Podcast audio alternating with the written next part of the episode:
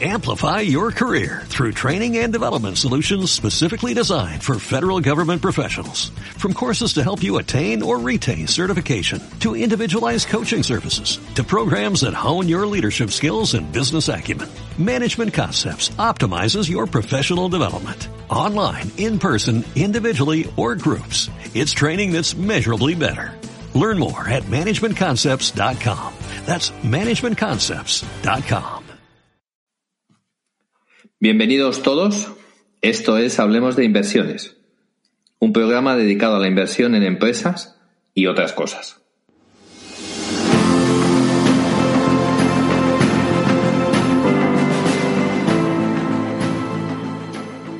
Mi nombre es Daniel Tello, soy el director de inversiones de Azagala Capital, entidad que asesora el fondo Esfera 2 Azagala. Hola, mi nombre es Alex Godoy, analista en Asteriscos Patrimonial. Hola a todos, eh, mi nombre es Carlos Santiso, soy gestor en Antbank de los vehículos Icaria Cartera Permanente e Icaria Capital Dinámico. Hola a todos, bienvenidos a un nuevo programa de Hablemos de Inversiones. Hoy, junto con Carlos, Alex y conmigo, tenemos la suerte de tener a uno de los top influencers en Twitter, todo lo que tiene que ver con e-gaming, e-sports y videojuegos es un auténtico crack y es un auténtico gustazo que se haya dignado a salir un poco del anonimato y, a compartir un poco de su tiempo y conocimiento con nosotros. Bienvenido, Coevix, a Hablemos de Inversiones. Muchas gracias por traerme. Eh, lo de top influencer, bueno, había que verlo. Eh, pero bueno, sí. Muchas gracias por traerme.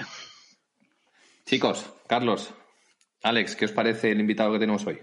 Pues a mí me parece muy top. De hecho, es una de las personas de, uno de los influencers que cada vez está cogiendo más fuelle, con el que suelo debatir sobre, sobre tesis, sobre compañías y, y siempre aporta un enfoque muy interesante.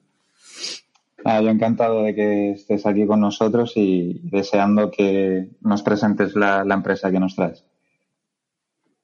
Claro, antes de, hacerle unas preguntas para conocer mejor quién es Coevix y, que nos presente su tesis de inversión, un recordatorio muy importante y es que nada de lo que digamos aquí es una recomendación de inversión.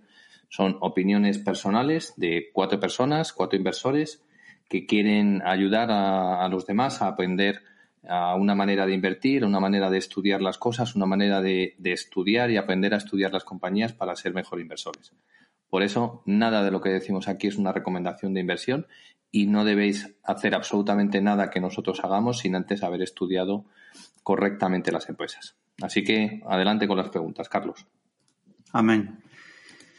Bueno, Krevix, pues eh, mucha gente te conoce por Twitter y pues por tu estilo de inversión que es bastante característico, centrado en el tema del gaming y demás. Pero me gustaría que nos contases, para toda esa gente que te conoce menos en profundidad, quién es Krevix.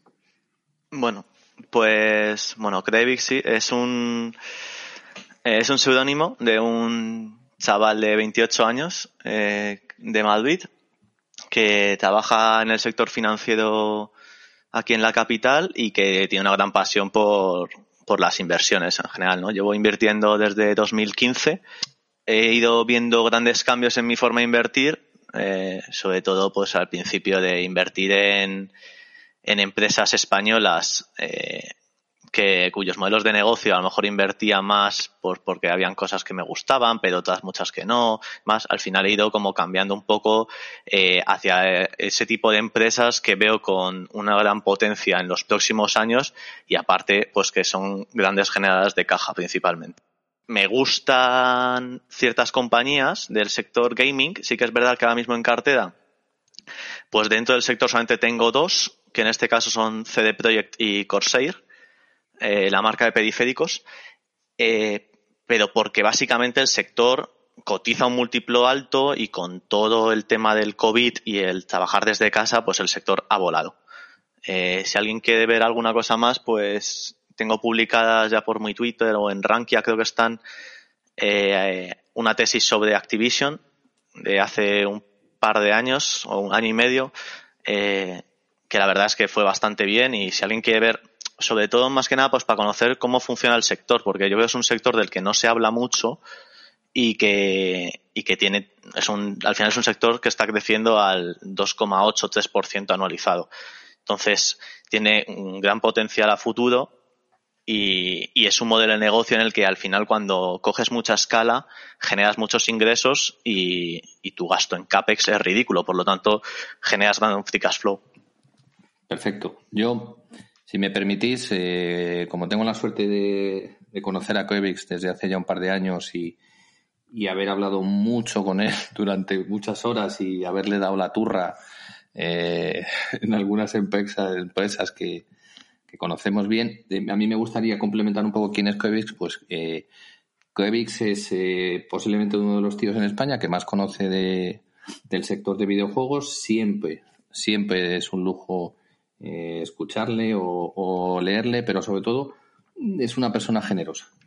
Es, una de las, de las personas que hay en Twitter que, siempre está dispuesto a ayudar, siempre está dispuesto a colaborar y, dentro de, la generosidad que le caracteriza, pues tiene abiertos eh, para todo el que quiera leerlos algunos de los mejores análisis que hay eh, no profesionales en, en Twitter. Yo no tengo ninguna duda que cuando alguna gestora que, que quiera a alguien diferente en, alguno de los sectores que más crecimiento va a tener, apostará por él fuertemente y no se equivocará. Y relacionado con esto, bueno, pues hemos visto que, que últimamente estás pasando del anonimato, de usar un seudónimo al estrellato, es decir, eh, por fin te animaste a grabar un podcast, lo hiciste con los amigos de, de, de By the Deep, que por cierto recomendamos ese podcast, nos gusta mucho. Después has hecho otro podcast, creo recordar, hablando de, de toda la movida de, GameStop y, me surge la duda que, ahora que vas de camino al estrellato, si tienes pensado eh, participar en la próxima edición de la Isla de las Tentaciones como retador. no lo estoy, no lo estoy pensando aún, la verdad. Tengo ahí a lo mejor a mi novia que se pone un poco celosa. Pero, no, hombre, camino al estrellato, esperemos no acabar estrellados, sobre todo, eh, que al final hay que ir paso a paso y, y nada, pues eh, con el proyecto este que estoy montando con, con otro tuitero y compañero, que es Lever Up, eh, Otro eh, hablamos... Di, di, di el, di el, el usuario. Guildbusters, arroba Guildbusters. Pues hemos montado un, un, proyecto que es Lever Up, que al final lo que buscamos es tanto hablar noticias financieras de los mercados financieros en español, eh, intentar también bajarlo un poco a todos los públicos, ¿no? Pero al final nuestro target principal es gente pues que le gusta las inversiones, las finanzas en general. Y bueno, pues sí que es verdad que con todo este tema de GameStop, que se puso toda la movida tan, tan mainstream, a lo mejor, eh, pues sí que pa quise participar en el podcast de Alex porque porque me lo pidió él y, y vio que, que, ya hablaba sobre el tema y bueno, sobre todo para desmentir un poco bulos que habían por ahí y tal, yo creo que, que estuvo bien. Eh, y es bueno, muy importante, sí. es muy importante esa labor, perdona que te corte, es muy importante esa labor de, de dar información y no opinión y sobre todo eh, información verídica, contrastable. Es decir, esto es así no porque sea una conspiración, sino porque el sistema funciona así. Y, y, a raíz de lo que ha dicho, vamos, yo le recomiendo a todo el mundo que se suscriba a su newsletter porque es una de las mejores que hay. Muchas gracias. Bueno, Grevix, de, de todas aquellas empresas que has analizado eh, dentro de, digamos, tu, tu nicho de, de, análisis, ¿se te viene alguna a la cabeza eh, que consideres que podría ser la peor empresa del mundo? De todas las que he analizado. Decir Tesla sería un poco controvertido, la verdad. Se me han caído muchos palos por eso. Pero. Pero te tienes que mojar. Sí, Dile que te venga a la cabeza. Sí, posiblemente algún, algún banco español. Sin duda alguna. algún banco grande español. No puedo hablar más porque, porque son clientes muchos. Así que no se puede. Pues cierra, cierra, bueno, cierra ahí. Nos queda claro, nos queda claro. Bueno, y poniéndotelo más, más fácil, que en esta no te mojaste, nos hiciste un poco como Paco, ¿no? Nos diste una ligera referencia, pero, pero no nos vas al, al kit. Eh, en el otro lado, ¿cuáles serían tus tres primeras posiciones ahora mismo, si quieres compartirlas con nosotros y los oyentes? Eh, sí, mis tres primeras posiciones ahora mismo es eh, una compañía sudafricana especializada en telemetría que se llama Mix, Mix Telematics.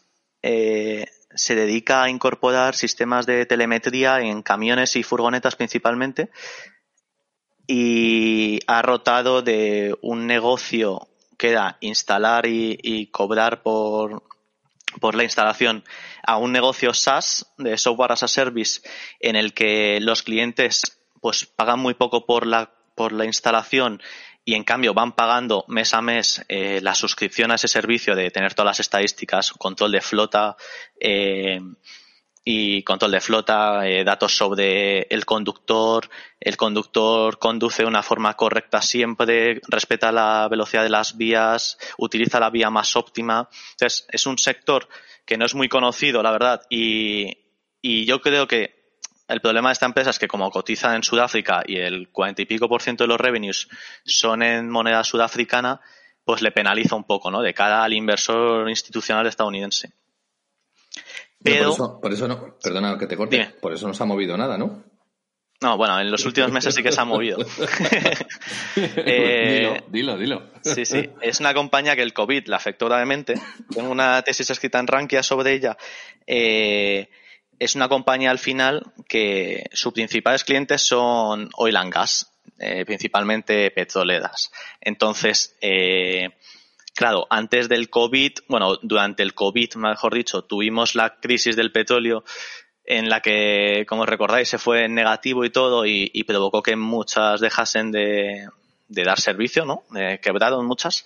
Y, y bueno, ¿qué es lo que lo primero que te quitas a lo mejor en un momento en el que tus flotas no se están moviendo, pues la telemetría que no te sirve para nada. Entonces, hubo una pérdida de clientes eh, para una empresa que estaba creciendo al 12% anualizado, empezó a perder clientes por primera vez en, muchos años, desde el 2008 que no perdía clientes. E, y claro, eh, pues el mercado le cascó un menos 40, menos 50% en, en muy pocas sesiones. A partir de ahí, eh, la compañía ha ido haciendo un seguimiento de, todo esto y ha ido mejorando. Y, la situación actual es que, bueno, pues pese a que en el último trimestre aún perdió un poco de clientes, eh, es una compañía que da beneficios, que genera caja.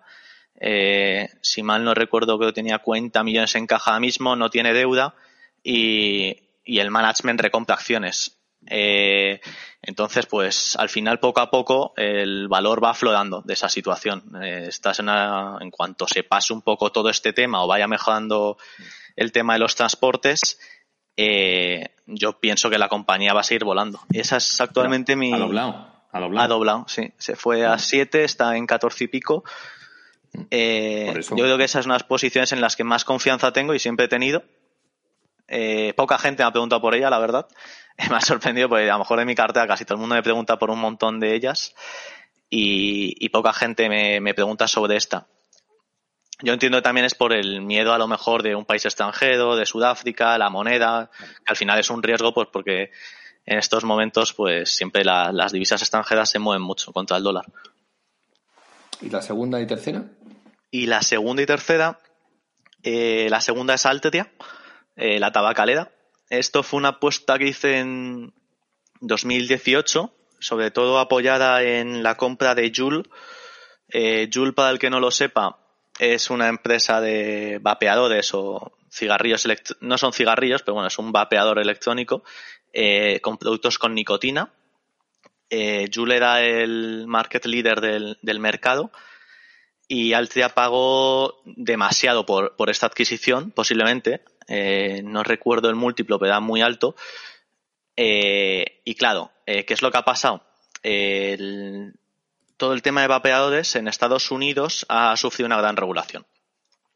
Entonces, Altria hizo unas inversiones en 2018 y 2019, que fueron comprar el 50% de Cronos, que es una empresa dedicada a la marihuana, comprar Joule, que se dedicaba a los vapeadores, y, y, claro, las dos han ido pues fatal, porque paso uno, hubo una, unos problemas en, en ciertos eh, jóvenes estadounidenses que tuvieron problemas y llegaban a morir varios de ellos eh, en problemas con los pulmones eh, debido a que pues compraban sustancias en el mercado negro para recargar sus, sus vapeadores.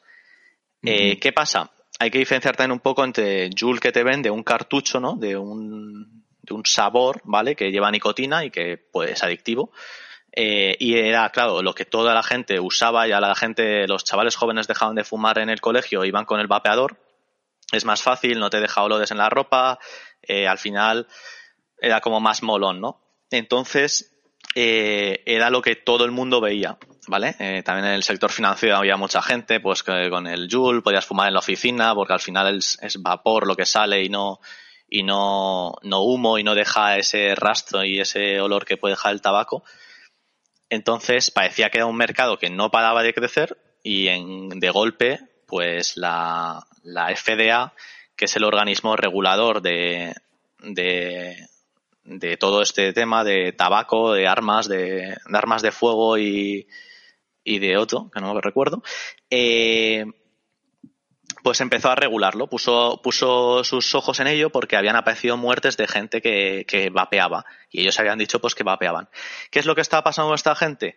Eh, pues que lo que hacían es que compraban en el mercado negro eh, sustancias para, en vez de pagar el cartucho, el pot que se llama, de Joule, o de otra marca como Blue o lo que sea, eh, lo que hacían era comprar en el mercado negro el líquido de recambio, alteraban el, el, cartucho introduciendo su líquido y esto pues claro, no tiene ninguna medida de seguridad ni de sanidad y por lo tanto pues lo que estaban metiéndose no había pasado ninguna medida y, y, era venenoso. Y al final pues hubo casos de gente que murió y pues pagaron todos, eh, todos el pato. Eh, y al final, pues eh, la cotización sufrió un golpe bastante duro, eh, pese a que Altria su principal negocio es la venta de paquetes de tabaco de Malboro, pues por como habían sobrepagado, recordar que eran 16 billions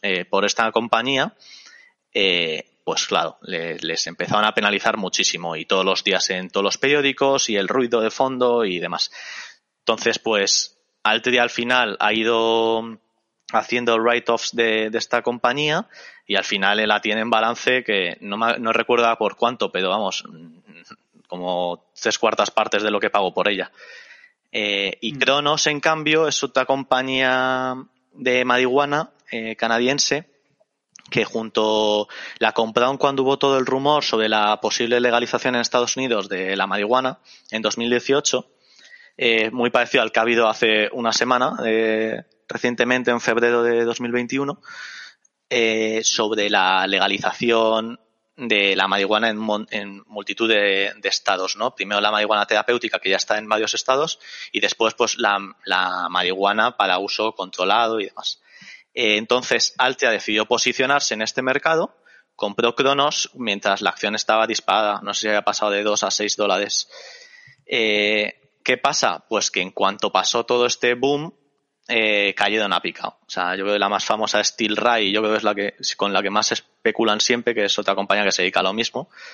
Y, bueno, pues Cronos ahora mismo es una compañía eh, que da pérdidas, que, se sigue haciendo su negocio y, lo único es que tiene en el balance pues 4 o 5 billones que son de, de Altria.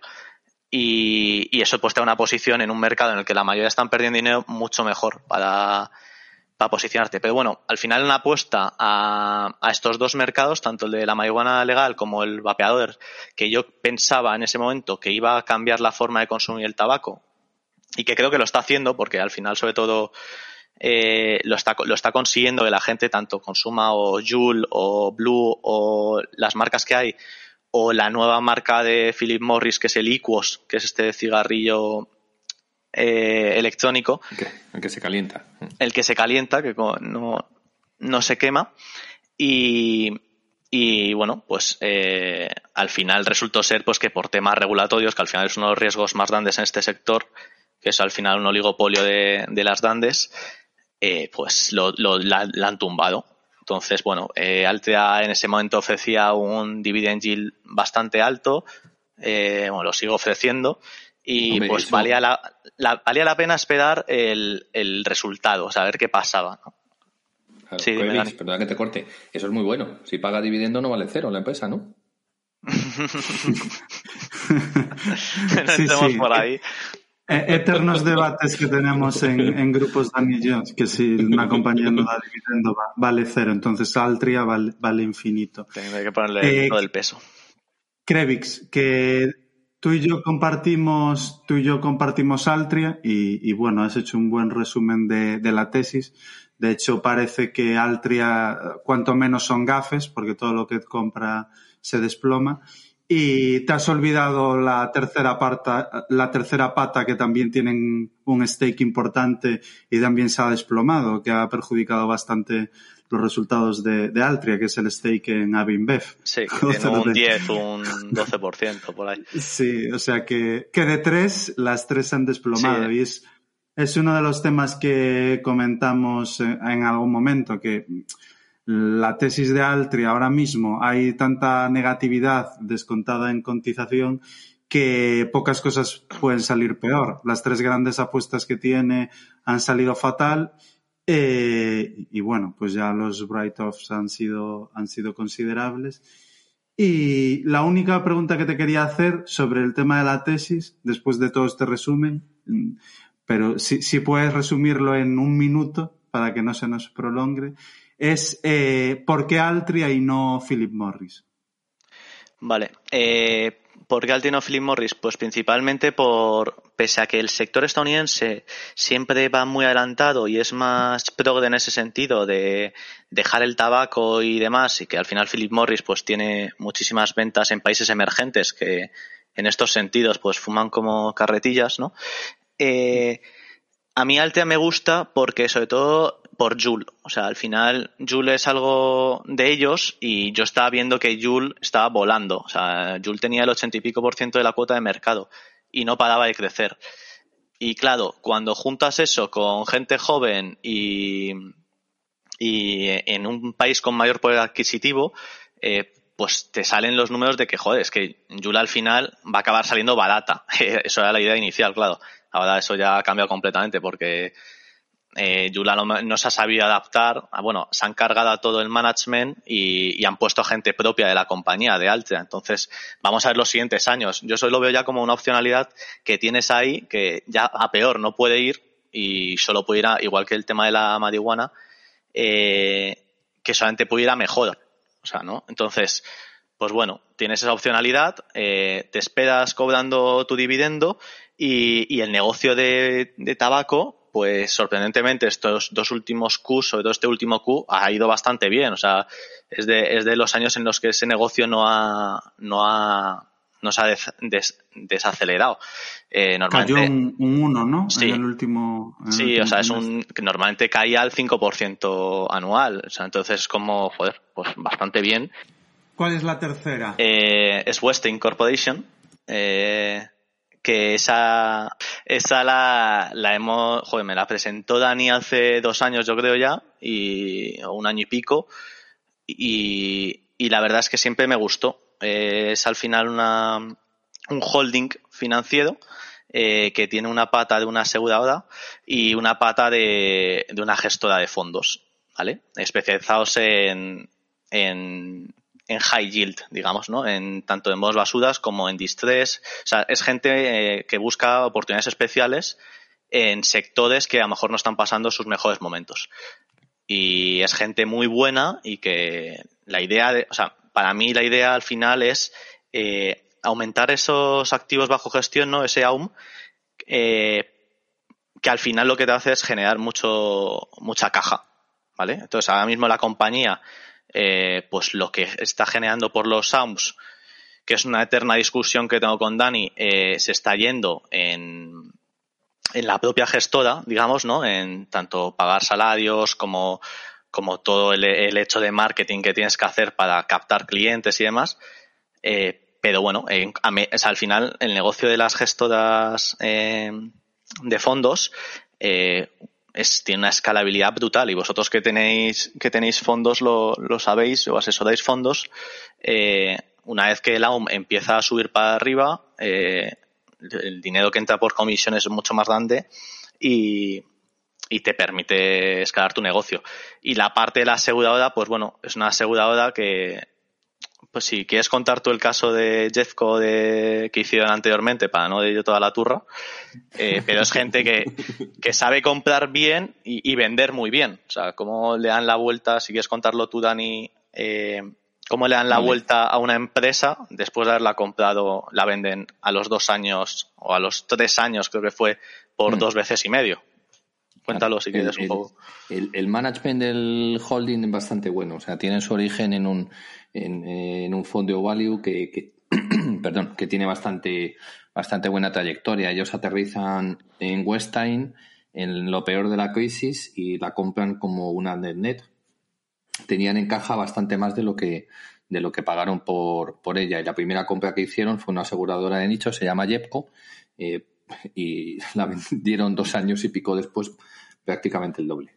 Entonces, eso mismo lo acabarán haciendo más tarde o más temprano con la otra aseguradora que hay hoy en día, que es HIG, rebautizada a Skyward y, con el fichaje de, un CEO que a mí me tiene maravillado. O sea, es un calvo, es un calvo estupendo, que le está dando, le está dando la vuelta a la, compañía. Es exactamente lo que ha dicho, lo que ha dicho Koevix. La, la pata de la aseguradora está ahí, esa opcionalidad pura, pero el, la escalabilidad que te da una gestora de crédito diferente, que gana pasta ah, cuando hay recesión, gana pasta cuando hay crecimiento, gana pasta cuando hay expansión, que arbitra instrumentos de capital, que una buena parte de la cartera tiene unos loan to value maravillosos, que tienen eh, coberturas, que se meten en operaciones grandísimas, eh, que alguien como Elliot a unos mierdecillas como ellos no les deberían dejar entrar pues te da un poco una pista de, todo eso. En el consejo,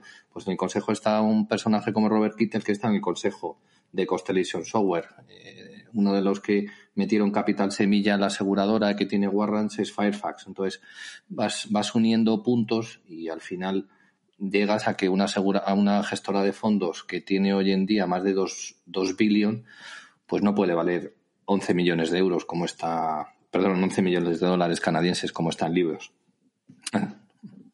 Así que yo creo que ya, si quieres empezar a contar la tesis de inversión en CD Project, Vale. Eh, bueno, capaz de hacerlo en 15 minutos? Vamos a intentarlo. Me voy a poner un cronómetro. Y si no, me, me tienes de las orejas. Eh, es que tenemos muchas preguntas de los oyentes. Muy buenas preguntas. Pues voy a intentar sintetizarlo lo mayor posible sin dejarme nada importante. Eh, CD Projekt es un desarrollador y un publicador de videojuegos de Polonia. Eh, la compañía se dedica al desarrollo de, videojuegos de sus dos principales IPs, que son eh, The Witcher y Cyberpunk 2077. Eh, y aparte tiene otra pata que es una plataforma de juegos, como puede ser Steam o Epic Games, por ejemplo, que se llama GOG.com. ¿vale? a diferencia de las dos anteriores, esta pata que me han preguntado sobre ella muchas veces y, lo quiero comentar. No tiene ni de lejos la escalabilidad que tiene Steam. O sea, sí que es verdad que es muy pequeñita y, crecer, puede crecer, pero al final es una, es una plataforma que los videojuegos que te vende eh, son videojuegos que no tienen derechos sobre ellos. Es decir, eh, son videojuegos gratuitos que o videojuegos que pueden vender y no tienen que pagar eh, por derechos mucho al, al dueño, pero se venden, son videojuegos muy baratos, entre ellos videojuegos indies también y, demás. Y donde principalmente ganan dinero es vendiendo los videojuegos propios de la compañía, eh, que son The Witcher y, y, Cyberpunk. Entonces, eh, cuando ellos venden desde, desde su propia plataforma, pues al final se llevan todo el dinero. por eso ahí se ven ofertas en, en Internet eh, sobre esta plataforma, o sea, para comprar el juego en esta plataforma y no en otras, y, ellos al final pues pueden un poco jugar con eso, ¿no? Para alargar también la vida de los productos, pues oye, mira, ¿quieres conseguir The Witcher o Cyberpunk un poco más barato? Comprarlo en nuestra plataforma. El problema de esto es que la gente normalmente, el sector gaming, eh, es bastante fiel en, ese sentido, ¿no? Tienen su plataforma, normalmente la más grande y la, y la más jefa de, todo el sector es Steam, que es de Valve. Y, luego está eh, Epic Games, que sí que se ha ido abriendo hueco a base de, meter billetes y de regalar juegos y, y, ofrecer juegos gratuitos durante X tiempo. Y al final, los videojuegos que ofrecen son lo que se denomina en el sector como un triple A. Que un triple A al final son videojuegos que, pues que van, a salir al mercado a un precio de 60 dólares, ¿vale? De media. Y, son videojuegos con muchas horas de y mucho trabajo detrás. Estamos hablando de, pues, de Call of Duties, de Grand Theft Autos, etcétera. O sea, son videojuegos que son eh, auténticos buques insignias de cada una de las compañías. Entonces, eh, las compañías en general en el sector gaming están optando por hacer cada uno su propia plataforma. Entonces, eh, Activision Blizzard tiene desde hace muchos años su plataforma que es Battle.net en la que te ofrece sus videojuegos y pues siempre puedes, al final para jugarlos, solamente puedes jugarlos desde su plataforma. ¿Vale? Sobre todo los que son de Blizzard. Eh, si tú quieres jugar al World of Warcraft, al Diablo o lo que quieras, tienes que meterte en su plataforma y ahí tienes tu listado de amigos y, al final haces tu ecosistema pequeño, ¿no? Ahí dentro de tu plataforma. Esto pasa también en otras, como Ubisoft que tiene Uplay o Electronic Arts que tiene Origin. Eh, estamos hablando en ordenador, ¿vale? Porque luego en, en, consolas, que es donde muchas veces se consumen muchos de estos videojuegos también, eh, pues al final van en función de si eh, la tiene en la tienda de Xbox o de PlayStation. Entonces, ¿qué es lo que ocurre con GOG? Pues GOG al final depende de todos sus beneficios prácticamente de, de las ventas de hacen de los propios juegos de, CD Projekt. Porque al final los otros juegos pues eh, aparecen en otras plataformas no se venden tanto y al final pues lo que dan son unas ventas muy muy pequeñitas. Entonces, eso para tenerlo claro, de cómo se divide la compañía, una compañía con dos IPs, eh, lo cual es extraño en un sector, pero es, es normal porque la compañía eh, ha ido creciendo muy, ha ido creciendo muy rápidamente, pero al final es una compañía polaca, pequeña y no tiene ni toda la inversión que tienen los grandes estudios eh, americanos y europeos. Entonces, eh, pues no sé, para que os hagáis una idea, eh, Steam tiene apuntados más de, o sea, eh, puedes comprar más de 34.000 juegos y en GOG creo que ese número llega a 2.800 o por ahí. Y al final de 2.800 los que más vendes son los tuyos que son dos o tres, vamos, en la saga de The Witcher y ahora Cyberpunk. Entonces, eh, ¿Qué es CD Projekt? Al final, pues, vale, sabemos que es un desarrollador y un publicador y que tiene aparte su plataforma de juegos y esto, bueno, tiene porque es importante decirlo, el management tiene más del 33% de la compañía, hay un free flow del 66% y llevan muchos años así. Eh, con esta última crisis de Cyberpunk eh, sí que ha salido algún institucional que estoy mirando en los feelings, pero, pero poco más. En general es la compañía más tradeada en Polonia, tiene un gran sentimiento inversor en Polonia y posiblemente es uno de los temas que os diré más adelante que hay que vigilar, ese sentimiento del propio país, de los inversores polacos e invertir en la compañía que es el, buque insignia del país. Entonces, eh, ¿cómo funciona este tipo de compañías? Es eh, desarrollamos una IP, ¿vale? En este caso de Witcher, y a partir de ahí vamos sacando eh, lo que son DLCs, ¿no? Que son contenido adicional al juego, que podemos cobrarlo o no. en este caso, con Cyberpunk los dos primeros DLCs no los van a cobrar, solamente si hay más posteriormente sí que los cobrarán. Y, luego lo que saca son expansiones del videojuego, ¿no? Añadir un poco más de aventura eh, a cambio pues de 15, 20 euros extra al, videojuego. Esto les ha funcionado muy bien con The Witcher y han conseguido alargar la, vida de la IP mucho tiempo. En el caso de The Witcher 3 es un juego que sale en, 2015. Eh, el videojuego es un éxito de ventas, ¿vale? Y está ambientado en, bueno, ellos compran los derechos de, esta IP a un escritor polaco eh, cuyo nombre es impronunciable y por lo tanto eh, son los dueños de todo lo que van a hacer con esta, con esta IP. Eh, en 2015 sacan el videojuego, como les decía, es un éxito de ventas y en 2016 pues continúan las ventas.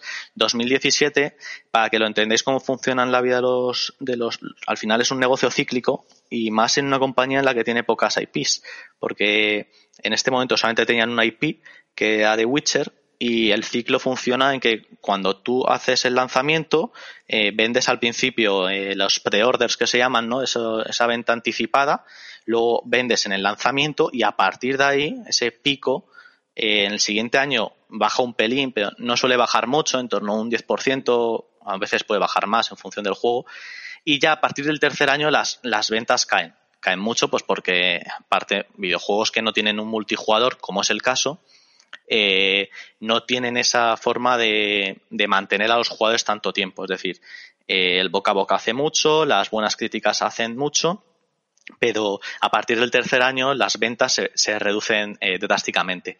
Y a partir del cuarto, pues estas ventas ya son bastante pequeñas. Formas que tiene la compañía de hacer y qué es lo que hace? Lanzar DLCs o expansiones, ¿vale? Como os comentaba antes.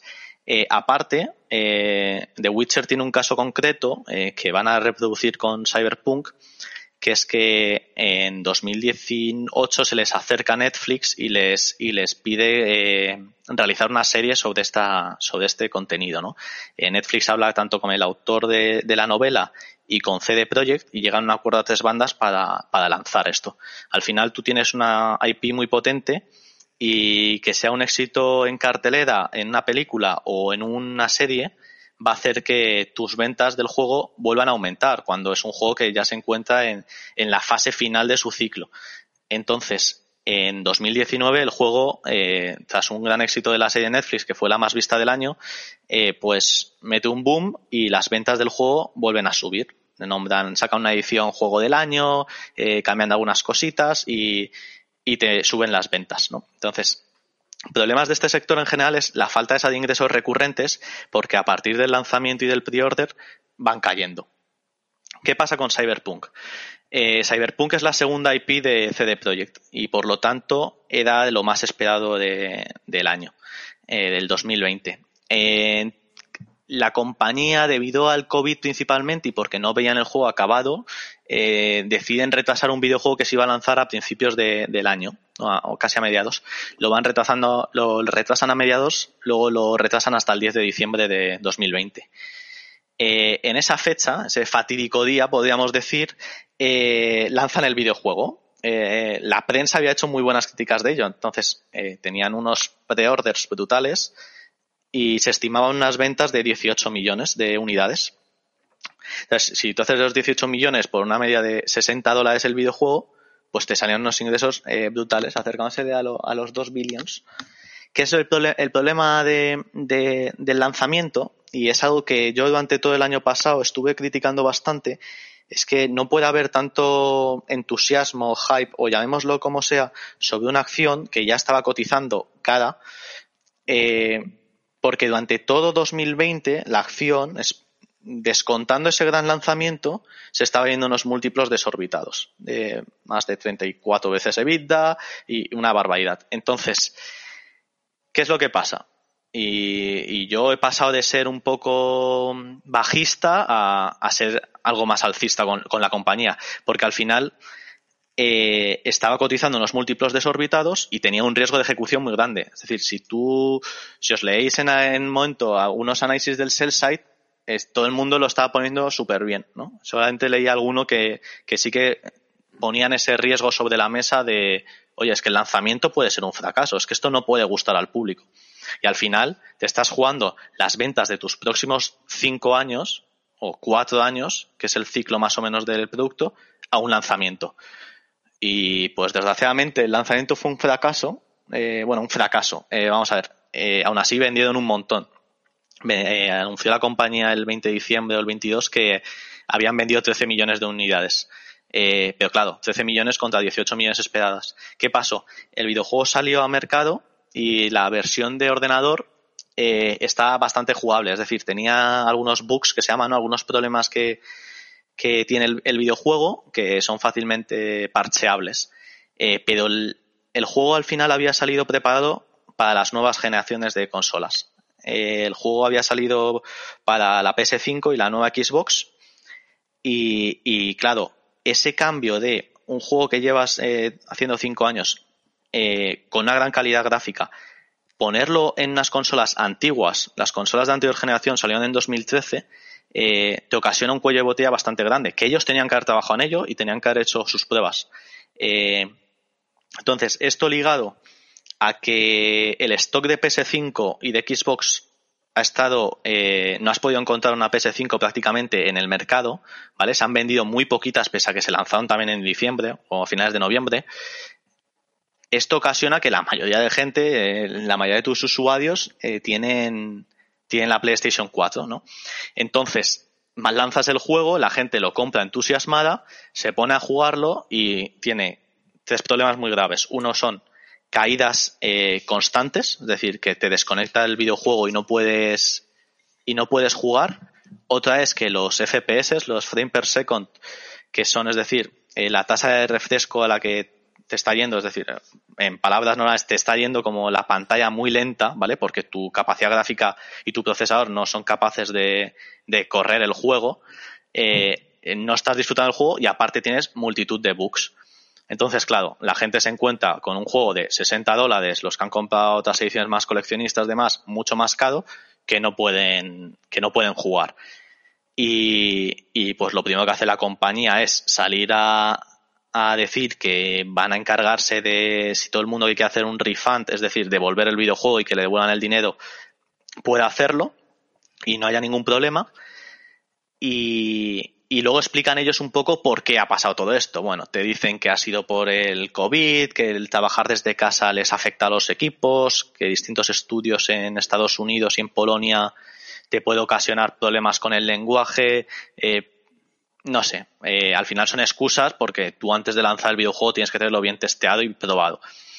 Eh, y es cierto, o sea, de hecho había un artículo en Bloomberg que hablaba con desarrolladores que decían estos problemas, que pues los equipos hayan estado muy separados, no llegaban, se perdían emails de lado a lado, que no, cosas que no se quedaban por probar. Que al final, pues, tener a 11.000 personas o un poco menos, eh, aproximadamente 8.000 personas trabajando en el, en el videojuego en distintos eh, deslocalizados, pues te ocasionaba muchos problemas a la hora de, probar todo el videojuego. Eh, entonces, fue un desastre en ventas en consola. Mucha gente pidió devolver el videojuego, se habrían vendido muchas más. Eh, entonces, claro, al final pues has vendido 13 millones, de los cuales eh, 10 millones han sido en, en ordenador. Entonces, el potencial que queda para la compañía, ¿vale? Que es donde entra más o menos la tesis alcista al final. Bueno, el precio de la acción en, dos días cae un, un, 40%, como os podéis imaginar. Y, se pone ya unos múltiplos un poco más atractivos para lo que es el sector que cotiza a múltiplos caros. Eh, entonces, ¿Por qué yo veo aquí una oportunidad o por qué creo que se puede ganar dinero, digamos, ¿no? Eh, en, esta operación? Eh, principalmente dos motivos que son, uno, la compañía ha avisado de que va a parchear el juego, de hecho ya ha lanzado un parche que ha sido bastante bien acogido, sobre todo en, en ordenador, que ya el juego funciona perfectamente, y en consolas que el juego funciona un poco mejor pero aún no lo suficientemente bien. Y luego van a sacar un parche ahora en febrero o principios de marzo eh, para consolas específicamente. Bueno, para ordenador solventar algunos problemas, pero para consolas principalmente que la idea es que ya el juego sea totalmente jugable. Entonces, la compañía ha salido al paso diciendo que en compensación eh, pues va a dejar los próximos DLCs eh, gratuitos y, lo que va a tener que hacer es un relanzamiento, porque Sony en su momento, la dueña de PlayStation, quitó de la tienda de PlayStation Online el videojuego. Entonces, eh, la gente que quiera jugarlo, o, o sea, la gente que quiera comprarlo, no puede. Entonces, la compañía aquí se enfrenta a un reto de relanzar el juego para consolas de una forma en la que pues, tendrá que volver a invertir en marketing y, y hacer una campaña de, oye, estamos de vuelta, ha sido un problema, ha sido un error, han entonado el mea culpa, intentar recuperar, pues, al menos eh, 6, 7, 8 millones de ventas eh, en consolas. Esto es difícil, no es imposible, eh, pero sí que están cumpliendo los plazos. Es decir, ahora han sacado el primer parche, el siguiente viene ahora, y, y la idea detrás de esto es eh, volver y relanzar el juego en, consola. Eh, una opcionalidad brutal que tiene la compañía y de lo que pocos analistas hablan o estiman muy pocas ganancias es el modo multijugador. Eh, la compañía en principio sacó el juego en un modo single player, como habían venido haciendo hasta ahora. Y, y bueno, tampoco hay que pasar mucho tiempo, pero el modo multijugador lo que te ofrece es que eh, tu juego sea mucho más fácil de visionar, de que se pueda competir, de que haya un pique online, eh, la posibilidad de incorporar microtransacciones o micropagos como ocurre, y yo creo que es el modelo de negocio que más se está utilizando en el sector ahora mismo, en videojuegos como pues como el GTA Online, que yo creo que es el peer más comparable, eh, al final, a través de las microtransacciones, eh, consigues unos revenues recurrentes, que es lo que el mercado está buscando en, la mayoría de las compañías de gaming y que lo está encontrando, tanto en Activision como en EA, como en Take-Two. Y, en CD Projekt eso no lo encuentra. En CD Projekt ve una compañía clásica de, de, videojuegos que cumplen un ciclo de vida y que es verdad que son muy buenos alargando la vida del producto porque tratan muy bien sus, sus propiedades intelectuales, pero que actualmente esos ingresos recurrentes aún no están, ¿no? Eh, les, les, falta verlo. Sí que es verdad que a medida que tú, eh, que esto es algo que sé mucho en el sector, a medida que tú incorporas nuevas IPs, eh, pues los, entre los lanzamientos hay menos diferencia, no hay un plazo de 5 o 4 años, hay un plazo mejor de un año en las grandes producciones, entonces no lo notas. Entonces todos los años pues estás generando un, un, unos ingresos recurrentes que, que CD pues en este caso no tiene. El multiplayer te da unas posibilidades de hacer el juego mucho más visible a través de los streamings eh, y, como te decía, el tema de la monetización. El multiplayer lo que pasa es que eh, con todo este tema que tienen que destinar eh, varios meses de 2020, 2021 para parchear el juego, pues se ve que, que hay que, que pierdes ese tiempo, ¿no? Entonces, problemas de la compañía, que hay muchos y, yo soy el primero en, ponerlo sobre la mesa, aparte de ese riesgo que hay de, no ejecutar bien los plazos, eh, el riesgo de que se retrase este multijugador y te tires eh, 2020 y llegue 2023 y no esté este multijugador. El multijugador se estimaba para 2022, se da por hecho que solamente se aplaza hasta 2023 pero bueno, yo en mis estimaciones lo he puesto siempre para, para 2023. Pero es verdad que eh, si solucionan estos problemas rápido de Cyberpunk en 2021, puede que haya un, un, juego en, en, 2022, que eso acortaría un poco los plazos. Porque la idea de la compañía o el pipeline que ha dado es que en 2025 saquen un nuevo juego AAA. Eh, entonces, este nuevo juego puede ser una nueva IP, lo cual yo creo que sería lo mejor, pero al mismo tiempo eh, podría ser otra edición de, The Witcher, que sea The Witcher 4, y, es un juego al final con una base de jugadores brutal, uno de los videojuegos más vendidos de, la historia. Eh, entonces, también te viene bien, porque sabes que cada vez más gente lo juega y cada vez más gente va a confiar en, ese producto. Entonces, por resumiros un poco, eh, problemas que tiene la compañía, ya más o menos os, os los he contado. Beneficios al final es ir reduciendo eh, ese ciclo de vida que tienen los productos actuales de 4 o 5 años y convertirlos en ciclos más cortos de 3 años eh, a través de eh, sacar más IPs o lanzar juegos sobre las mismas IPs más a menudo. ¿Cómo consigues eso? Incrementando plantilla, ¿vale? O sea, la plantilla de CD Projekt es muy escasa. Son 8.000, 9.000 personas en la parte de desarrollo cuando hay otros estudios que tienen a, a 100.000 personas. Entonces, no, claro, tienes a gente metiendo horas y horas y, y claro, necesitas pues subir ese, ese componente de capital humano que al final es lo que mueve los videojuegos y no hay que olvidarlo, que al final esto no, o sea, no es algo que la idea puede ser de uno, pero al final lo hacen muchos desarrolladores y, y eso es lo que se paga. Y, y por otro lado, eh, si tú mejoras estas IPs propias o sacas nuevas IPs, tu plataforma GOG también va a, generar más ingresos, más ingresos, porque al final, sobre todo ingresos y beneficios, porque todo lo que vendes de videojuegos propios te lo quedas íntegro, eh, si lo vendes a través de tu plataforma. Entonces, eh, yo creo que es una buena oportunidad Eh, y a, mí me salen los números. Actualmente está cotizando a 21 veces EV-EBITDA. Eh, con esas estimaciones de ventas de unidades de 13 millones a final del año pasado, que solamente al final cuando salgan los números sean un poco más porque están cogidas a 20 de diciembre y los últimos días de, diciembre siempre se vende. Eh, pero sí que es verdad que en los primeros meses de, de, 2021 va a sufrir un impacto en ventas grande, porque al final el daño reputacional, que es otro de los riesgos que se ha cumplido, eh, está dañado. O sea, al final es muy difícil que te compres un juego de 60 euros si tiene críticas malas. Es verdad que las críticas han ido reduciendo. A mí me gusta mucho seguir dentro de Steam hay un apartado de críticas eh, positivas, negativas, y ya actualmente son mayoritariamente eh, positivas y las críticas negativas han ido diluyendo mucho a lo largo del tiempo y de los arreglos que han hecho.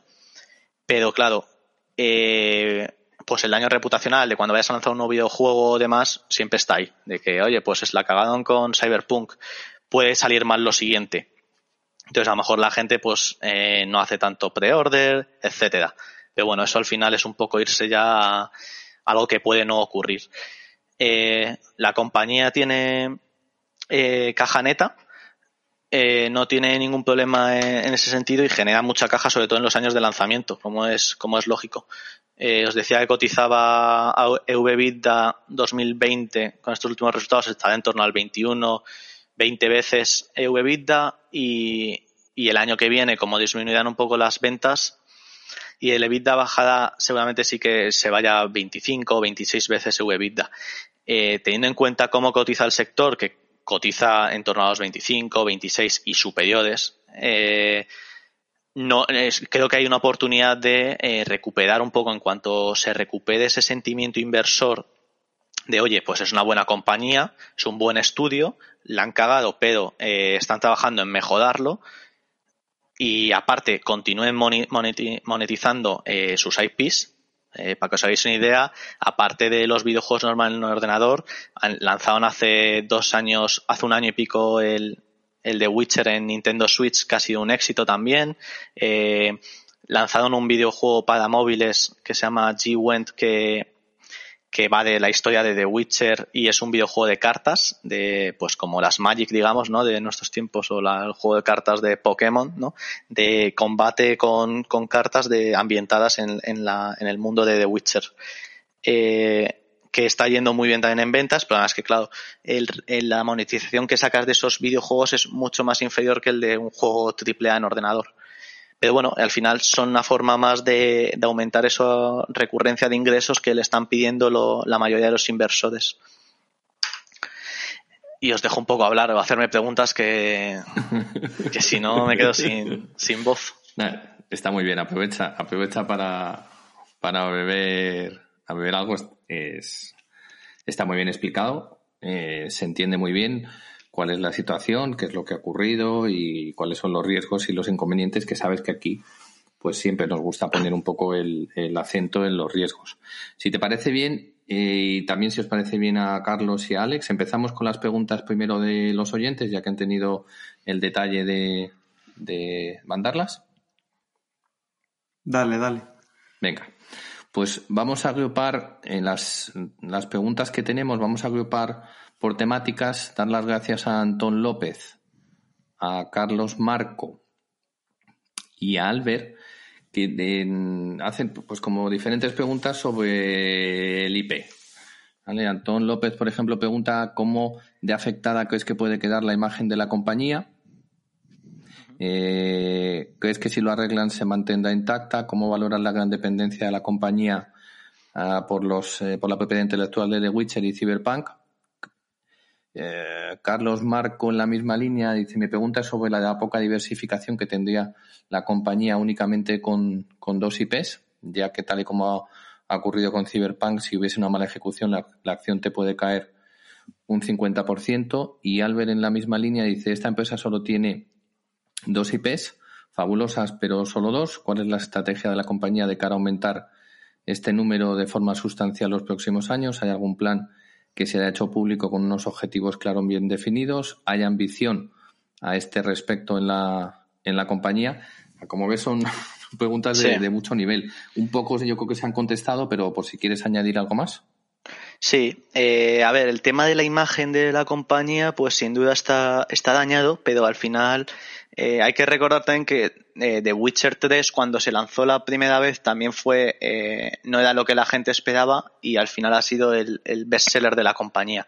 Eh, al final eso yo creo que es mucho ruido de mercado, es, cuando se escucha y cuando abres el periódico y te están hablando de esto, pues como como hemos visto hace poco con GameStop y demás, ¿no? Es como eh, siempre cuando estás en, en- cuando estás en pleno ojo del huracán, las, con- las cosas se ven fatal todo, ¿no? Es un desastre todo y lo estás perdiendo. Y yo creo que esa imagen de compañía eh, se terminará recuperando porque la gente y lo- o sea, es una de las compañías más centradas en, en, en la calidad del juego y en, en que los jugadores eh, se diviertan y, se entretengan con ellos. O sea, de las compañías, junto a lo mejor con Nintendo, que más apuestan siempre por estar pendiente de, de la opinión del, del consumidor final. Y claro, esto pues ha sido un revés duro, pero yo creo que eh, si son capaces de ejecutar su plan de mejora y, y con tema de DLCs o expansiones mejorar eh, los siguientes lanzamientos, no, te- no tendría que tener muchos problemas para, para solventarlo. Es verdad que sí, pues siempre va a caer el run run o, los haters, digamos, que van a estar criticando la compañía. Pero, pero yo creo que pues, es- por eso no, no tendría que haber mucho problema en mejorarlo. Eh, por otro lado, eh, preguntaban El anuncio, ¿hay algún. Has, comentado que hay un Ah, sí. anuncio de una. Pero ¿hay sí, algún sí, plan a más largo plazo que, que sea por encima de un año o no? No, eh, o sea, la compañía no ha querido, en la situación en la que está, no se ha querido pisar los dedos. Sí que hay, en, en conference calls sí que han dicho que en 2025, 2024-2025 estiman la salida de un nuevo videojuego. Las analistas dan por hecho que sean 2025 solamente. Este nuevo juego ellos no han recalcado eh, si va a ser de Witcher 4 o, o una nueva IP. Eh, yo es lo que os digo, lo mejor sería que fuese una nueva IP porque al final te estás eh, diversificando tu portfolio y es lo que, te- lo que debías hacer. Eh, si quieren ir a lo mejor lo más seguro, ya que han construido el motor este para las nuevas consolas, tienen su propio motor que es el Red Engine, eh, que lo han utilizado tanto para Cyberpunk como para The Witcher 3, eh, han adaptado este motor a la nueva generación de consolas. Entonces, en 2025 se presupone que esta generación de consolas solamente continúe o sí, seguramente continúe porque al final las consolas suelen durar 7, 8 años y, y claro, pues tienes ya el motor adaptado. Eso te va a ahorrar muchos problemas que han tenido durante el desarrollo. Eh, en cuanto a la concentración, pues sí, es un problema. Yo siempre es una de las cosas que más he, he recalcado como problema porque, joder, es que al final si te falla un lanzamiento estás pues tres, cuatro años muy mal. Eh, no ha pasado, bueno, ha pasado ahora con este caso, pero y que podemos a lo mejor si se cumpliese la tesis bajista, a lo mejor sí que veríamos esa caída de ingresos brutal en, en 2021, que yo creo que no va a ser tan así. Al final de 2021 habrán, estarán las ventas esperadas. Pero, pero sí, al final es un riesgo innato. Y, o sea, pues, si tuviésemos una matriz en la que el riesgo de mayor impacto y sería el, el lanzamiento, sería, o sería el fracaso de este lanzamiento, vamos, sin duda. Y, y, el otro pues sería, claro, es un impacto menor porque al final, oye, siempre tienes usuarios de tus anteriores IPs que van a estar dispuestos a comprar el videojuego. Eh, pero claro, eh, a nivel empresa, pues te está condicionando mucho que solamente tengas dos IPs. Por mucho que las estires de que si juegos de móvil, que si juegos adaptados a la Switch, que si películas, que si series. Una cosa que no he comentado es que de Cyberpunk es que ya tienen apalabrado con Netflix y con un estudio, creo que es japonés, eh, hacer una serie anime sobre el videojuego que se estrenará en Netflix. En principio es este año, o si se retrasa será el año que viene.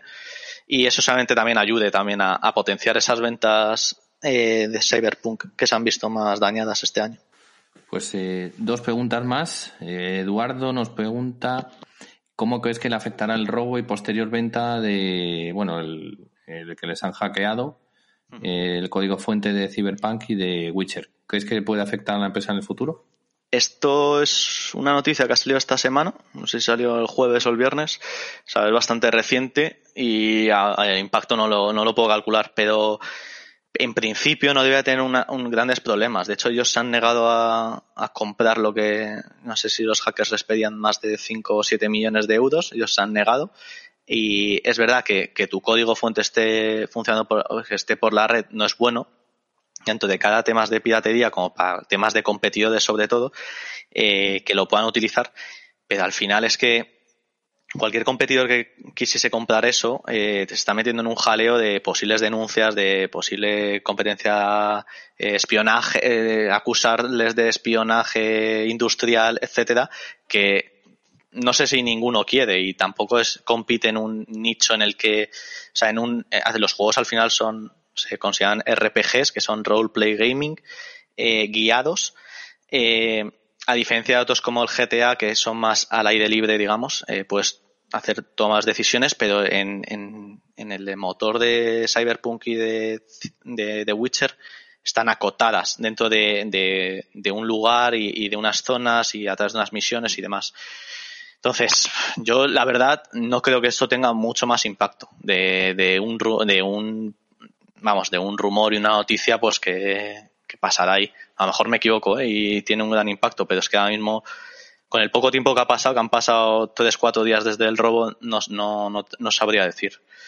Y ya para acabar la última, eh, también muy buena, todas las preguntas la verdad es que muy buenas. Eh, pregunta por cuándo saldría la serie, que ya, ya has hablado de ello. Eh, ¿Qué es en el capital humano de la compañía? No tiene buena fama y, puede haber fuga de talento. Y también te pregunta si tú crees que se plantearía alguna adquisición de algún estudio. Vale. Eh, capital humano. El capital humano es bueno. El problema del capital humano es que, como suele pasar en todos estos momentos en los que van muy apretados, eh, son las horas que les meten. Y en cuanto, o sea, el desarrollador normalmente es gente que no le gusta, y generalizando mucho, eh, estar muy apretado en tiempos, ¿vale? No, por ponerte una comparación, eh, no es como en finanzas que la gente está muy acostumbrada a meter horas eh, y, hasta fardan de ello. en, los desarrolladores no les gusta porque al final es algo muy técnico y, cualquier fallo luego pues se va a pasar y va a pasar como, como ha pasado, vamos. Eh, entonces, los rumores que decían era que estaban metiendo una, una, una, cantidad de horas salvajes que no estaban casi descansando en, las semanas previas al lanzamiento, pero esto al final es algo muy común en el sector. Es decir, eh, hace un año y pico cuando lanzaron, eh, cuando eh, Rockstar lanzó, Take Two, lanzó el videojuego de Red Dead Redemption, que es un RPG ambientado en, es un western, pues eh, los salía la gente diciendo y salían noticias en Reddit que, que estaban trabajando 100 horas semanales y, que, claro, eso al final pues te podía dar un producto peor, tal. Bueno, eh, Red Dead Redemption fue un éxito también y, no ha habido muchos más problemas. Eh, yo creo que al final la gente se acostumbra a trabajar con estrés y, y poca gente creo que rechazaría trabajar en una empresa como CD Projekt porque es verdad que tienes momentos de estos, pero por otro lado es una empresa pues eh, que da mucho trabajo a, todo el sistema, a todo el tema de software y, y videojuegos de, de Polonia y de, y de países de alrededor y tiene estudios en Estados Unidos. O sea, yo creo que al final es que han metido muchas horas, se han quejado, es lógico, es normal y, lo entiendo, pero no creo que ahora mismo con, con una vez que solventen estos problemas y se concentren en, la, en el desarrollo, que hay un equipo trabajando en el desarrollo del multijugador, eh, no creo que haya una fuga de, talento. Aparte es que la barrera del, del idioma deslimita bastante, que es uno de los problemas que os comentaba de que cuando trabajan con estudios eh, americanos, eh, las reuniones de equipo les obligan a hablar en inglés y muchas cosas se perdían. Pues porque, eh, pese a que es gente muy técnica, eh, según comentaban, no, no, son grandes conocedores del inglés. Y el tema de nuevas adquisiciones, pues la compañía no ha comentado nada, pero no lo descartaría, porque encima el sector está que arde. Es de los sectores que más operaciones de money estamos viendo en los últimos años. Recientemente Embracer, que, que Carlos la conoce, que estuvimos hablando eh, hace poco sobre ella y sobre las adquisiciones que había hecho, eh, pues es un sector que está comprando un montón de, de, estudios o la tesis que puse yo hace poco sobre Thunderful. Eh, Es verdad que son estudios más indies, más pequeños, en el caso de Thunderful, En el caso de Embracer compra un poco de todo, eh, tanto estudios indies como estudios grandes como los desarrolladores de de no me sale el nombre. Eh, a ver, lo tengo. Bueno, eh, según te lo digo. Eh, pues, o sea, son grandes estudios, eh, o sea, son grandes empresas comprando una multitud de estudios y no me extrañaría. Al final es una empresa que tiene caja eh, y, podría comprar estudios o, mejorar IPs de, de, otros estudios que ya hay. Entonces, eso no, no, no creo que sea un problema, vamos.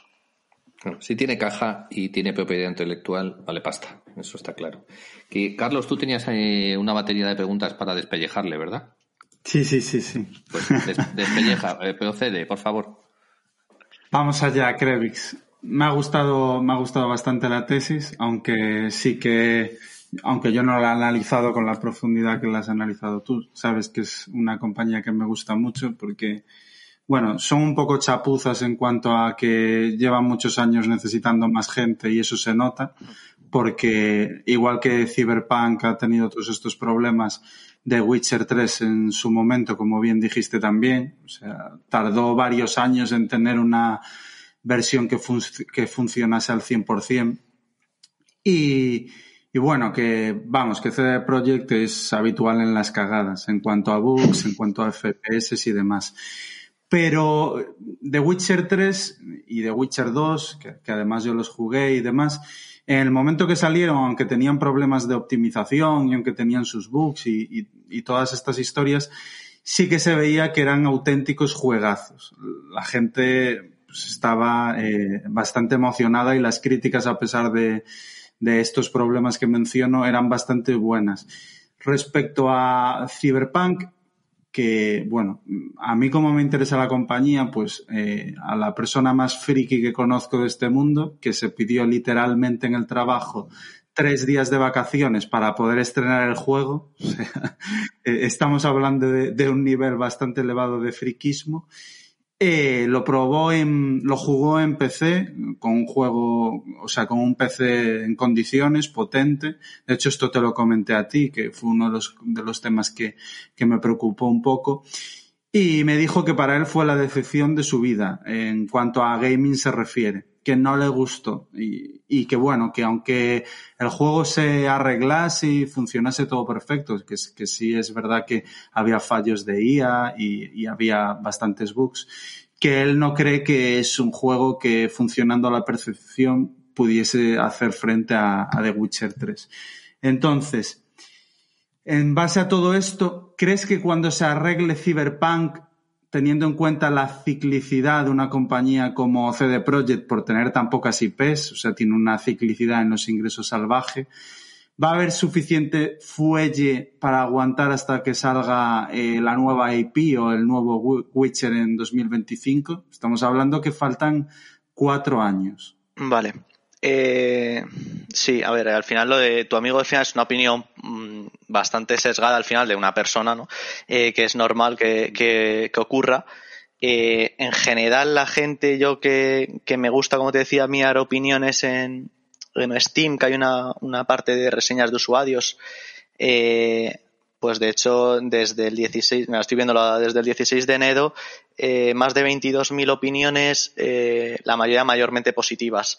O sea, sí que es verdad eh, que el hecho de que, o sea, la gente está muy contenta con el universo en sí que se puede crear a partir de, ese videojuego, pero sí que es verdad que el hecho de los bugs y demás hace que, la gente pues diga, joder, que, que somos beta testers ahora nosotros, o sea, nosotros tenemos que testear el juego eh, claro, eso hace un poco que también tus horas que puedas consumir el videojuego se, vean, se vean reducidas, porque al final no estás cómodo jugando, ¿no? O sea, no quieres irte a. Estos juegos, sobre todo, tienen una, un componente de misiones secundarias, ¿no? O sea, tú tienes la línea principal de la historia y luego, aparte, tienes multitud de, misiones secundarias.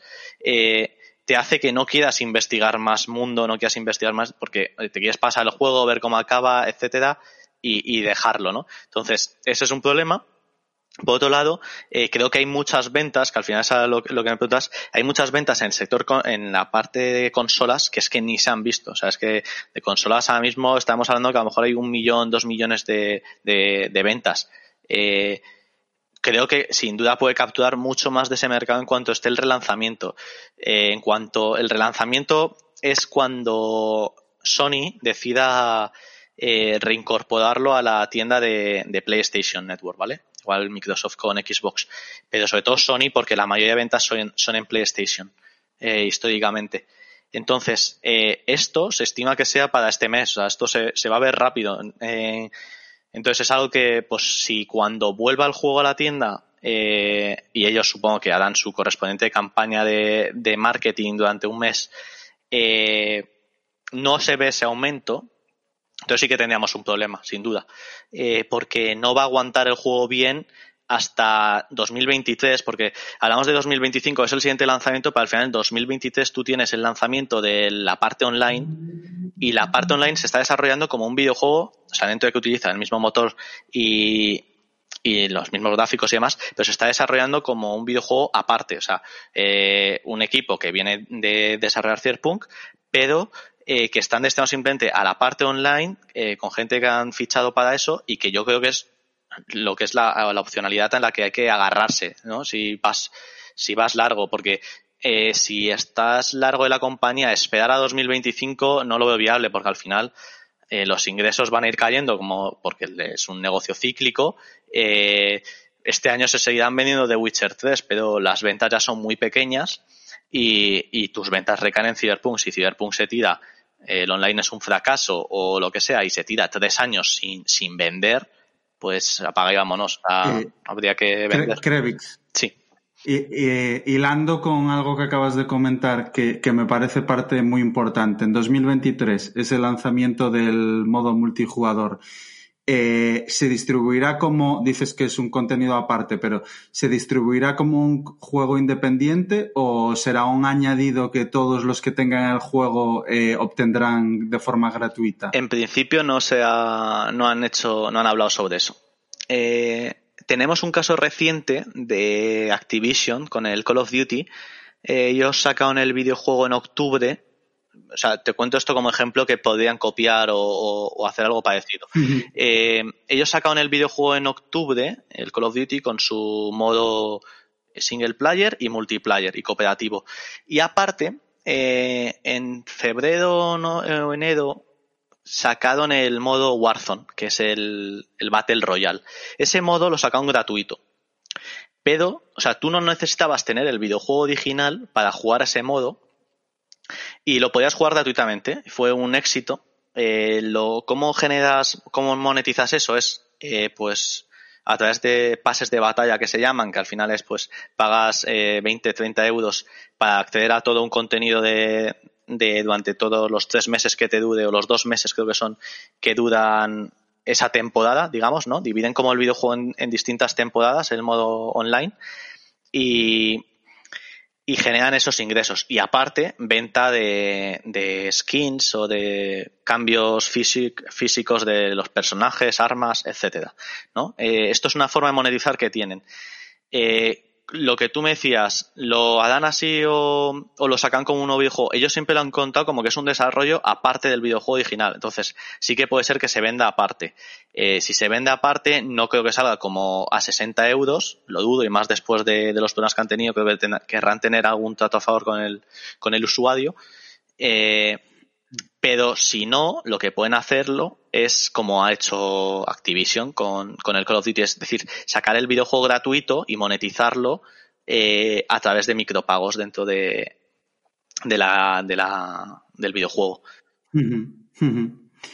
Y en, por último del tema de multijugador, eh, los, los juegos multijugador que tienen una gran base de usuarios y que son un éxito, tiene un perfil muy definido, pues tienes, como has comentado, eh, desde el GTA, que es, digamos, eh, uno de los referentes, hasta los juegos del perfil shooter tipo eh, Call of Duty o los que están más de moda ahora, que son los Battle Royale o, incluso, no me sale el nombre de, de MOBAs. uno que me dijiste tú que estabas. Sí. Los- lo- bueno, lo- ese perfil sí. de juego. Sí. ¿Crees que un juego con el perfil de Cyberpunk eh, tiene el suficiente atractivo para crear un juego mu- multijugador que sostenga las ventas hasta ese 2025, de 2023 hasta 2025? Porque no es un perfil de juego que se amolde mucho a los juegos de éxito que estamos comentando. Sí. Eh, lo que ellos tienen que buscar es, y yo creo lo que van a buscar sin duda, es que se parezca lo más posible al modo que tiene el GTA. El GTA Online, eh, tú tienes, bueno, en el GTA V, eh, lanzado en el modo single player, ¿no? Que era pues una tu historia normal, que desarrollan, como digamos el Cyberpunk ahora mismo, y luego el GTA Online al final es, tú eres tu personaje en, en el mundo, y, y, pues estás con tus amigos o solo o- y te vas apuntando a eventos que van saliendo y demás. Eh, creo que ese es el modo en el que más fácil y tienen, o sea, tienen al mejor benchmark posible al que mirar, que es el GTA Online, porque es un juego que salió 2013, creo recordar, y estamos en 2020 y ha sido el más vendido en Reino Unido en el año, ¿sabes? Es- es algo- son cifras increíbles. Eh, cosas que pueden hacer eh, para mantener eso mejor.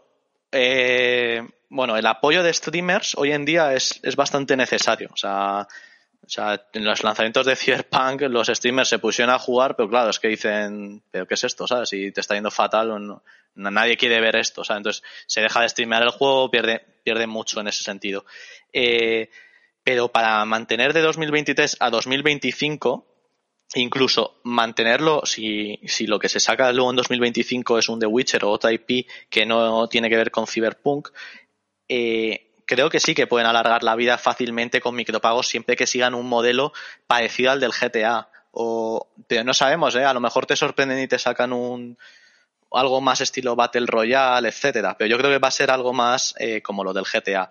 Eh, un mundo, el mundo Night City, que es el mundo de en el que se ambienta Cyberpunk y, y a partir de ahí, pues eso, pues tener tu casa, tus cosas, tus negocios, etcétera, ¿sabes? ¿No? Es como al final un eh, como hacer tu vida virtual eh, dentro de un videojuego con una estética cyberpunk eh, que no hemos hablado de eso, pero por contarlo rápido, es, es, una tendencia que le gusta mucho a la gente. Es decir, ese, ese mundo eh, con temas biónicos, con mucha tecnología, en el que el ser humano y la máquina se fusionan, ¿no? Eh, mucha gente está como persiguiendo eso, incluido Elon Musk, en el que a través de sus iniciativas o el propio cami la camioneta hasta que sacó el Cybertruck va un poco orientada a ese mundo eh, cibernético en el que la máquina y el humano cada vez están más unidos, ¿no? O, o esta, esta nueva locura que ha sacado de, de, inyectar microchips en el cerebro y demás. Eh,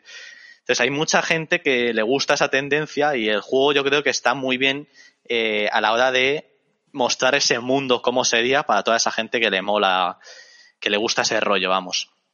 Y, y bueno, vale. luego la forma, pues habrá que ver. Eso es, no me quiero mojar. Yo creo que sea algo más parecido a un GTA Online. Vale.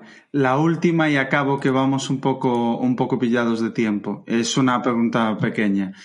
Eh, entiendo que en las estimaciones de la mayoría de los analistas, in, incluido de los, de los propietarios, de los mayores accionistas de CD Projekt, estaban incluidos los futuros ingresos que iban a generar los DLCs, pero al tener que regalar los dos primeros DLCs, eso sí que va a ser un impacto al 100% en los ingresos futuros de, de CD Projekt. Sí. Es así, ¿no? Eso es. Sobre todo en 2022, que es cuando 2021 y 2022, siempre en 2021 se estiman que vayan a seguir habiendo. O sea, el año siguiente al lanzamiento y más si se lanza a finales de año es normal que el año siguiente se siga vendiendo el juego sin problemas. Eh, pues ahora lo que ha habido que hacer eh, es los primeros meses de este año eh, recortar esas estimaciones, sean mucho más pequeñas en ventas, y luego eh, añadir que los dos DLCs van a ser gratuitos. y claro, eso impacta. Luego ya veremos si que otro tema que pueden sacar es entre el online y el y el entre el online y este lanzamiento eh, meter una expansión eh, a veces por 20, 15 euros. Eh, añadiéndote más contenido que siempre pues te aseguras de que mucha de la gente que contiene, que tiene el juego ya, esos usuarios que a lo mejor pues tienes, que lo han comprado, imagínate, 14, 15, 16 millones en el momento de lanzamiento de la expansión, pues con que le pongas que el 50% compran esa expansión o el 40%, eh, te los puede, puedes generar unos ingresos nuevos. Y a nivel de desarrollo no es tanto, por una expansión al final, pues, pues son unas cuantas horas más de, de videojuego, ¿no? O sea que bueno, compensarán supongo el tema de los DLCs con alguna expansión o eh, añadiendo más DLCs a futuro. Y otros temas que pueden hacer es monetizar, que esto lo estoy viendo en algunos videojuegos ya, pero es muy pequeño. Esto te lo voy a decir, pero es, es cajón desastre total. Es dentro de los propios videojuegos, eh, por ponerte un ejemplo, en el FIFA, eh, tú ves ya que cuando juegas al campo, en el campo de fútbol, ¿no? Pues te sale publicidad, ¿no? De las vallas, pues como cuando ves un partido en la, en la televisión. Eh, estos videojuegos pueden utilizar mucho el llegar a muchos usuarios para incorporar esa publicidad de, de marcas que quieran entrar. Por ejemplo, Pepsi. Eh, pues que cuando vayas por ahí veas latas de Pepsi en vez de Coca-Cola o de etcétera, ¿no? O sea, son como unos ingresos que puedes meter.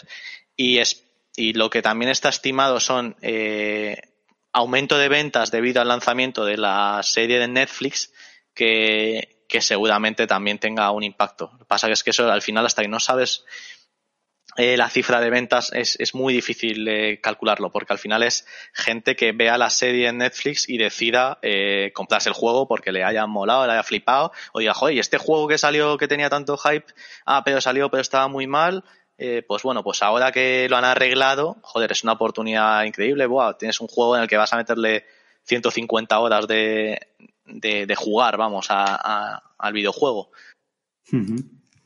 Perfecto, pues me, queda, me quedan claras todas las dudas. Muchas gracias, David, por resolverlas. Y para finalizar con, con la entrevista, que como siempre nos hemos ido bastante de tiempo, Vamos a pasar con nuestras eh, preguntas temáticas. La primera de ellas es la pregunta asesina y en este caso me toca a mí formulártela.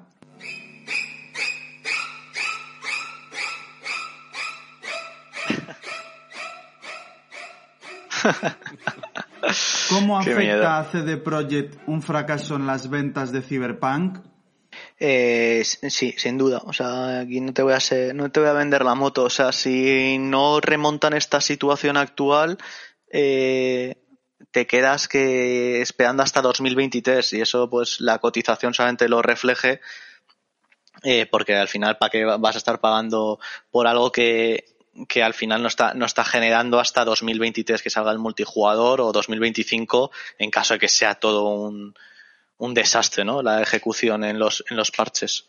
O sea, yo creo que, que la empresa esto se lo está tomando muy en serio. El primer parche ha funcionado muy bien y el segundo parche busca ya solventar la mayoría de los problemas. Está, es el con el que más tiempo se están tomando y yo creo que de finales de febrero que lo veremos eh, habrá que valorar. Sea, si al final la empresa no, no remonta, pues habrá que deshacerse de ella y seguirla, porque yo creo que sí que tiene un, un buen capital humano en el sentido de que son grandes, un gran estudio, pero si, si incumplen ya con todo, pues al final hay un momento en el que, que hay que vender. Pues la segunda, la segunda pregunta, Krevix, sería la pregunta del millón y te la voy a hacer yo, a ver, a ver si sabes responderme. Venga.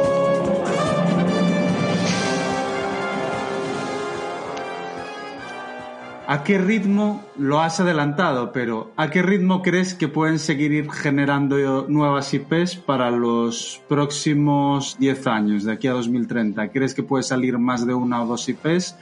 ¿O van a seguir con la paciencia y la lentitud que caracteriza a CD Projekt? Vale, yo creo que el propio mercado les está marcando el ritmo de eh, oye, hay que sacar más porque si no os están, os están pasando por encima el resto. Eh, la idea, o lo que yo pienso que va a ocurrir con la compañía es que eh, con la salida de la nueva IP o, o en caso de que no haya nueva IP, el de Witcher 4, eh, la compañía, uno de los puntos que tiene, que los comentabas tú, a, me das preguntado antes, el tema de, la falta de gente, ¿no? creo que tienen que invertir tanto en, eso porque lo que hay que conseguir es que esos ciclos de juego que son ahora mismo de 5 años o 4 o 5 años, al final hay que reducirlos. Y hay que reducirlos ya sea sacando nuevas IPs o sacando el, nuevo juego porque tienes a más gente trabajando. O sea, ten en cuenta que el Call of Duty te saca un videojuego todos los años. O sea, yo creo que eso tampoco es el objetivo, porque al final ellos lo que quieren sacar es un juego, o sea, ni tienen la potencia de Activision, ni, ni quieren sacar un videojuego que es por sacar, ¿no? Entonces, al final, eh, los ciclos yo creo que lo lógico sea que se reduciesen a tres años o dos, tres años, y en el caso de que compren alguna IP nueva o o la creen ellos, eh, sí que tendría que verse un claro de aquí a, en los próximos 10 años sí que tendrían que tener una diversidad mucho mayor de IPs para, para ser una compañía que, que, vale lo que, lo que, lo que estamos pagando por ella. Pues es mi turno. Es mi turno con la pregunta seria. Dame ambiente, por favor.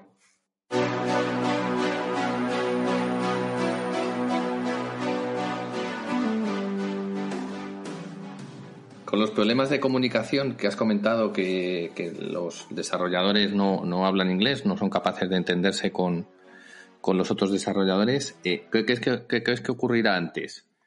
¿Que se apunten a un curso de Vaughan para aprender a hablar inglés? ¿O que, o que cada vez que ves los sueldos de arena eh, dejes de llamarme para decir que ganan mucho?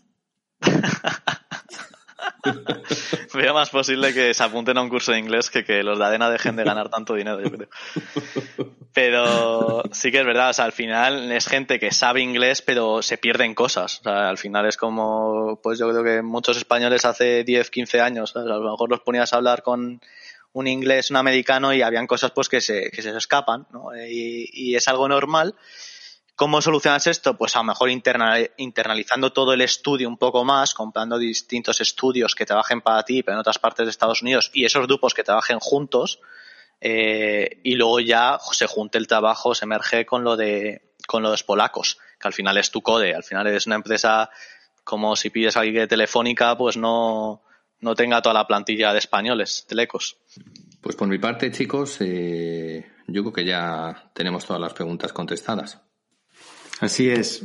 Pues eh, muchísimas gracias, Krevix, por estar con nosotros y mojarte con una compañía complicada de, de contar, que a mí personalmente me ha parecido muy, muy completo. Y como bien dices, no te has quedado solo en los puntos positivos y en vender la idea, sino que también has tocado bastante los puntos negativos. A mí personalmente me, ha gustado mucho. Pues muchas gracias a los tres por, traerme y escuchar la idea de CD y veremos a ver qué, qué es capaz de hacer la compañía los próximos meses. Pues hasta aquí el capítulo con Krevix, que la verdad es que ha estado muy bien. Muchas gracias por venir, Krevix. Muchas gracias a todos los que estáis ahí escuchándonos, que cada, cada semana somos más. La verdad es que estamos muy, muy contentos con, con la aceptación que está teniendo el podcast. Y, nada, pues eh, os damos una primicia final, que es que a partir de ahora al menos eh, habrá un podcast semanal, al menos eso intentaremos, yo me comprometo a ello y estaré, estaré cuatro veces al mes con vosotros, es decir, estaré en los cuatro podcasts semanales que haremos, uno por cada semana, cuatro al mes. Eh, Daniel estará en dos de los cuatro podcasts, repartiéndose el trabajo con nuestro amigo Krevix, que estará en dos de los cuatro podcasts. Así que me tendréis a mí eh, cuatro veces al mes, tendréis a Daniel dos veces al mes, a Krevix dos veces al mes y Alejandro eh, en la mayoría de los podcasts estará también con nosotros. Así que bueno, espero que os guste la noticia y tenemos varios podcasts en la recámara grabados y por grabar que creo que van a ser eh, interesantísimos. Amplify your career through training and development solutions specifically designed for federal government professionals. From courses to help you attain or retain certification, to individualized coaching services, to programs that hone your leadership skills and business acumen, Management Concepts optimizes your professional development. Online, in person, individually, or groups. It's training that's measurably better. Learn more at managementconcepts.com. That's managementconcepts.com.